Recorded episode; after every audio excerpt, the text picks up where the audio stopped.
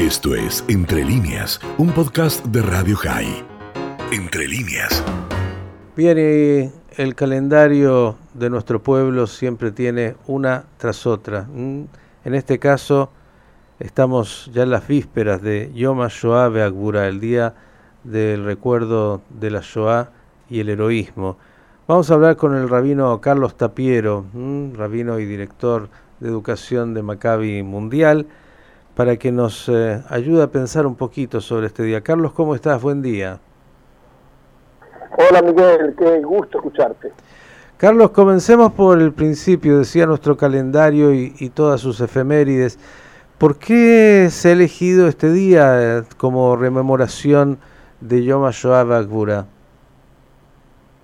Bueno, va a ser mañana la noche que se va a iniciar y la fecha de mañana recuerda a el 19 de abril de 1943, que fue la fecha del levantamiento del gueto de Varsovia, 27 de Nisan. Entonces, cuando es posible, porque el calendario tiene sus hebreo y sus limitaciones por Shabbat, etcétera, lo hacemos el 27 de, Nisan, eh, que cae siempre exactamente también una semana antes de Yom HaZikaron, de la semana en la que recordamos, eh, o la fecha en la que recordamos nuestros caídos en la guerra de Israel. Estamos en, días de mucha emoción, en este caso de la máxima indefensión del pueblo judío, la Shoah. Eh, la semana próxima vamos a terminar celebrando nuestra fortaleza en la Israel reconstruida. El nombre este em, señala también desde Israel eh, esta, ¿cómo ponerlo adecuadamente? Esta conjunción de el más tremendo episodio de la historia de la humanidad, por un lado, junto con actos de heroísmo extraordinarios de individuos que sacrificaron su propia vida para salvar a su familia, o, o, o, o. Y hoy vamos a mencionar a uno de ellos. Yo justamente quería sobre eso consultarte, Carlos, porque, bueno, conocemos algunas historias, pero son tantas y tantas las historias de la Shoah eh, como han desgraciadamente sido las víctimas, pero algunas particularmente, eh, bueno, son emblemáticas y, me encantaría que, nos cuentes de una que ya me adelantaste que, quieres de alguna manera eh, mostrar, ilustrar para nuestra audiencia. es la única forma de intentar comprender, dimensionar el tamaño de la masacre de 6 millones de nuestros hermanos y hermanas asesinados durante la Shoah. La única manera es tratar de tomar a uno y multiplicarlo por 6 millones la única posibilidad de intentar dimensionar lo ocurrido es tomar la historia de una persona, una persona, que sucumbió en manos de los asesinos, y entonces tratar de proyectarla por 6 millones, por ejemplo, con, el caso famoso de nuestra pequeña, grande Ana Frank. Pero la pregunta esta va a quedar siempre, ¿cómo resumir la infinita suma de esperanzas y desesperanzas, sueños y frustraciones, acciones e inacciones, alegrías y tristezas que caracterizan la vida de todo ser humano, de 6 millones de personas, de vidas truncadas por el más absurdo de los odios. ¿Cómo dimensionar el vacío radical dejado por comunidades judías completas, arrasadas de cuajo por la bestia nazi alemana? Eh, eh, eh, la pregunta siempre va a quedar, ¿de qué manera podemos internalizar que uno de cada tres judíos del mundo desapareció, asesinado por la maquinaria alemana y sus múltiples cómplices y socios solo en el lapso de seis años. Esto es, esto es, absolutamente incomprensible. Entonces lo que intentamos hacer en este Yom HaShoah, y esto eh, hace ya algunos años que Yad Vashem, que es esta casa emblemática del mundo de recuerdo del holocausto, el Museo del Holocausto del Estado de Israel, esta es la estrategia que ha tomado, una estrategia eh, intenta humanizar esto. 6 millones es siempre número, pero esta persona y aquella persona, este hombre y aquella mujer, ese viejo y aquella niña, eso en ese momento te genera cierta posibilidad de identificación y alguna comprensión de dolor. Bien, ¿y quién es el, el personaje que, que, este año quisieras eh, recordar? Se trata de la historia de un joven macabeo, te, hablo, te hablo desde mi pertenencia macabea, que dio su vida por los jóvenes que educó, a quienes acompañó en sus momentos más amargos, hasta su propia personal muerte. Alfred Freddy Hirsch. Freddy Hirsch. Para explicar la figura de Freddy es necesario hacer una analogía con Janusz Korczak. Todo el mundo conoce a Janusz Korczak, el más grande pedagogo de la mitad eh, primera del siglo XX. Se trataba a este hombre de eh, un mega pedagogo que dirigió dos orfanatorios antes del inicio de la Segunda Guerra Mundial, uno general y otro para niños judíos, y que al ser confinado al gueto de Varsovia, continúa dirigiendo el orfanatorio judío hasta que todos sus huérfanos y Korczak mismo fueron enviados a los crematorios de Treblinka.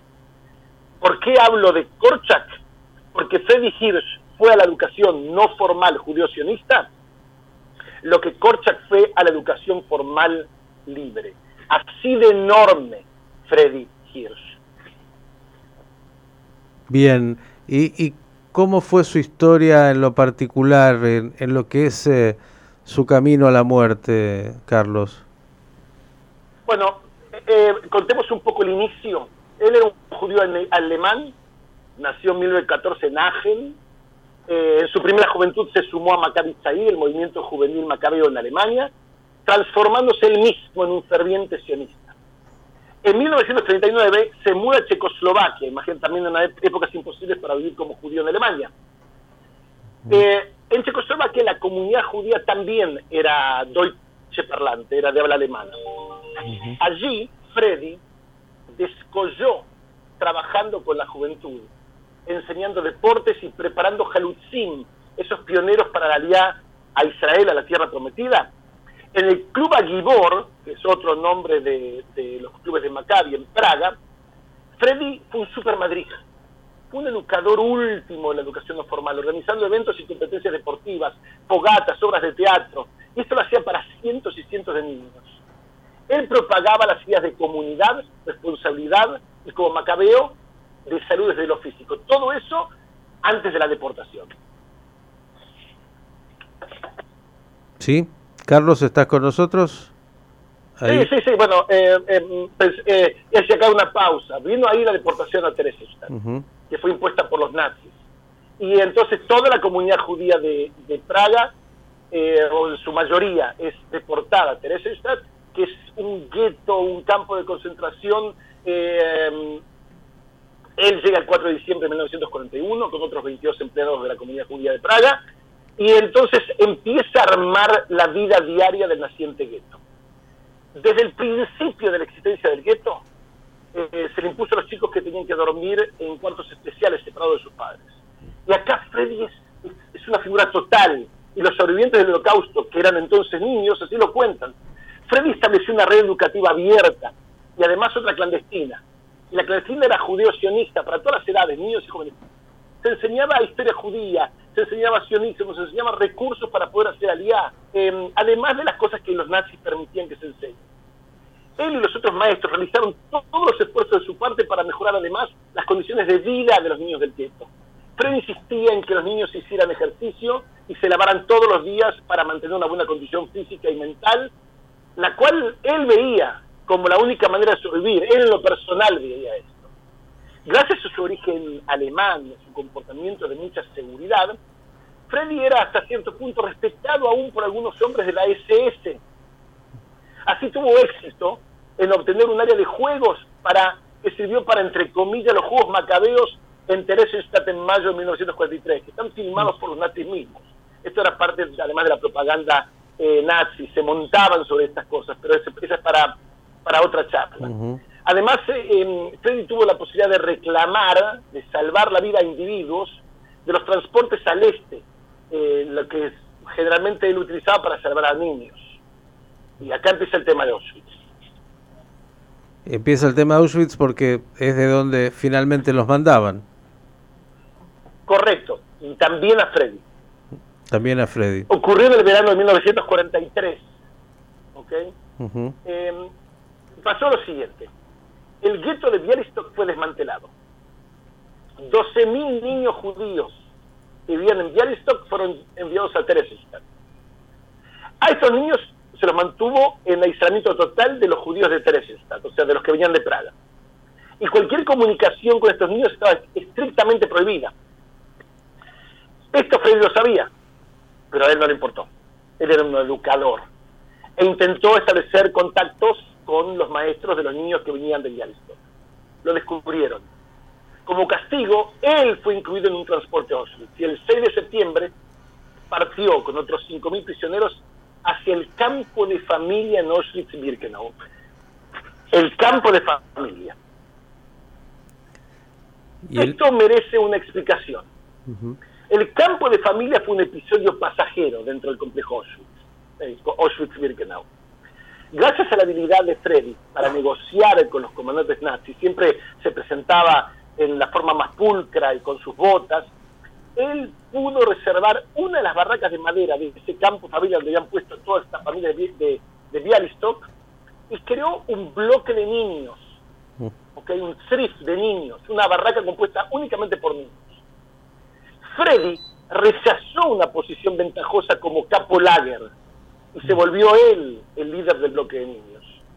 Y eh, tenés que imaginarte esto, quien vio fotos de Auschwitz, que ve estas barracas grandotas, una al lado de la otra, cientos de barracas, una era, la 231 del bloque 231, era de niños. Tenía al principio 300, después tuvo 500. Y eh, los decoraron en las paredes con dibujitos de Blancanieves y los siete enanitos, porque Disney ya era muy fuerte en esa época, de esquimales, de los pueblos del mundo, de flores, de hadas. Consiguió eh, sillitas pequeñas donde poder sentarse a la altura de niños. Logró que no los hicieran cada mañana tener que mm, eh, pararse cuando los contaban en el frío, se levantaba una hora más tarde. Todos fueron logros, logró el doble de raciones para que puedan comer.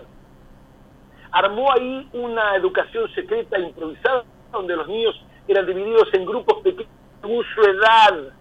Los maestros narraban a los niños el contenido de los libros que recordaban porque no tenían libros. Y les enseñaban geografía, historia, conducían juegos, bailaban juntos. Esto es dentro de Auschwitz, Miguel. Esto es dentro de Auschwitz. Es que es una locura de, de insólito. Esto fue por meses. Después de la llegada de más transportes en diciembre, como te dije, el bloque acomodó a 500 niños y Freddy tuvo éxito en conseguir otra barraca para los niños. O sea, en ese momento empezó a dirigir dos pero esta es una historia de Auschwitz, eh, eh, Miguel. Yo pensaba... No hay finales felices. Desde ya, me, me, me queda claro que la, la, historia termina como, como la gran mayoría de los que terminaron en Auschwitz, pero quería rescatar algo en particular, eh, Carlos. Y en estas épocas, lo voy a decir especialmente, claro, con toda la distancia, vivimos una época tan difícil y, algunos dicen, uy, bueno, no se puede educar en las peores condiciones. Ahí incluso este hombre hizo todo lo que había que hacer para educar a chicos. Eh, digo, si pudieron ahí, ¿cómo no pondremos nosotros que podamos estar un tiempo más o menos confinados por una pandemia, no? Dijiste bien, salvando todas las distancias. Sí, eh, Miguel, eh, em, estas eran, esto, mm, eh, un profesor mío de la Universidad Hebrea, el profesor Fackenheim, él habló, él, él creó esta terminología que habla del planeta Auschwitz. Estás hablando de un lugar donde ninguna de las reglas conocidas por el mundo occidental, libre, el mundo de los derechos, se aplicaba. Eh, y así todo, en ese mundo de absoluta anomalía, anormalidad, Freddy logró eh, cierta normalidad para esos chicos por los meses que, en los que vivieron. Y, em, y eh, eso sí muestra, y tenés razón, Miguel, em, la vocación absoluta de un educador. Ellos educaron, él y su Sebet y su equipo educaron hasta el último momento. Mientras hay vida... De 1944, perdón, sí, sí. No, simplemente tal vez... En febrero del 44, Freddy fue, fue convocado por miembros del movimiento resistencia dentro de Auschwitz para que se les una, porque había parecido que todos ellos eh, estaban bajo el término de Sonderbehandlung, eh, que eh, eso aparece en tu tarjeta personal y eso quería decir muerte en la cámara de gas. ¿okay? Era, una, era los eufemismos que usaban los nazis todo el tiempo para... Eh, ponían palabras que no eran para indicar el asesinato. Y entonces lo, Freddy, que era un gran líder, lo llaman para que él sea el líder de la rebelión. Él entonces tiene que tomar una dura decisión, una, es, es imposible. Un levantamiento significaba una muerte segura para la mayoría de los prisioneros que estaban en el campamento de familia. Y sin duda la muerte de todos los niños. Por otro lado, una rebelión proporcionaba la oportunidad de matar a varios hombres de la SS y una pequeña esperanza para el escape de unos pocos prisioneros. En la mañana del 8 de marzo, Freddy apareció muerto. La mayoría de los niños fueron asesinados momentos más tarde como parte del plan original alemán. Junto con el resto de 3.792 prisioneros asesinados en el campo de familia de Theresienstadt. El cuerpo de Freddy fue quemado en el crematorio de Birkenau en la noche de ese mismo día. Sin lugar a dudas, un mártir. Bien, Carlos, qué bueno que, que puedas rescatar en este caso a esta figura, Freddy Hirsch, y en su ejemplo mostrar que como quería de alguna manera cerrar, mientras hay vida, la vida tiene que tener dignidad y a partir de eso el liderazgo de aquellos que en las peores condiciones entendieron que tenían que seguir cumpliendo eh, con su misión y con su rol. Víctor Frankel lo dice bien, aquellos que tenían un sentido dentro de ese planeta Auschwitz, eh, si tenían mucha suerte, lograban sobrevivir de ocasión en ocasión. A veces la muerte los alcanzaba. El tema era no perder sentido. Bueno, él, Freddy, definitivamente tuvo absoluto sentido para él y para los que estaban alrededor de él y los mantuvo con entusiasmo de vida mientras que vivieron. Yo te diría que en una época como ahora, en la que nuestro pueblo tiene independencia autonomía, una patria, un Estado propio en el Estado de Israel, la impotencia y la desesperación que nos genera la devastación de la Shoah se multiplica dejándonos envueltos en los fantasmas del pasado y el dolor que siempre presente. Es en el recuerdo y en la honra de aquellos de los que se quiso borrar todo recuerdo. Uno de los objetivos más ansiados por los nazis es en eso, en el recuerdo, que mantenemos vivos sus espíritus en nosotros. Y nosotros asumimos la responsabilidad, que es enorme, casi abrumadora, pero es magnífica, de continuar con sus legados, con sus caminos, con sus ejemplos, llevando nosotros a la práctica y la acción alguna de las esperanzas que ellos tuvieron. Rabino Carlos Tapiero, como siempre, gracias y por habernos traído y darnos a conocer a esta figura enorme del movimiento macabeo, Freddy Hirsch, que Dios guarde y nosotros su memoria, sobre todo como dijiste, en acciones concretas que lo recuerden de la mejor forma. Gracias y un abrazo. Esto fue Entre líneas, un podcast de Radio High. Puedes seguir escuchando y compartiendo nuestro contenido en Spotify, nuestro portal radiohigh.com y nuestras redes sociales. Hasta la próxima.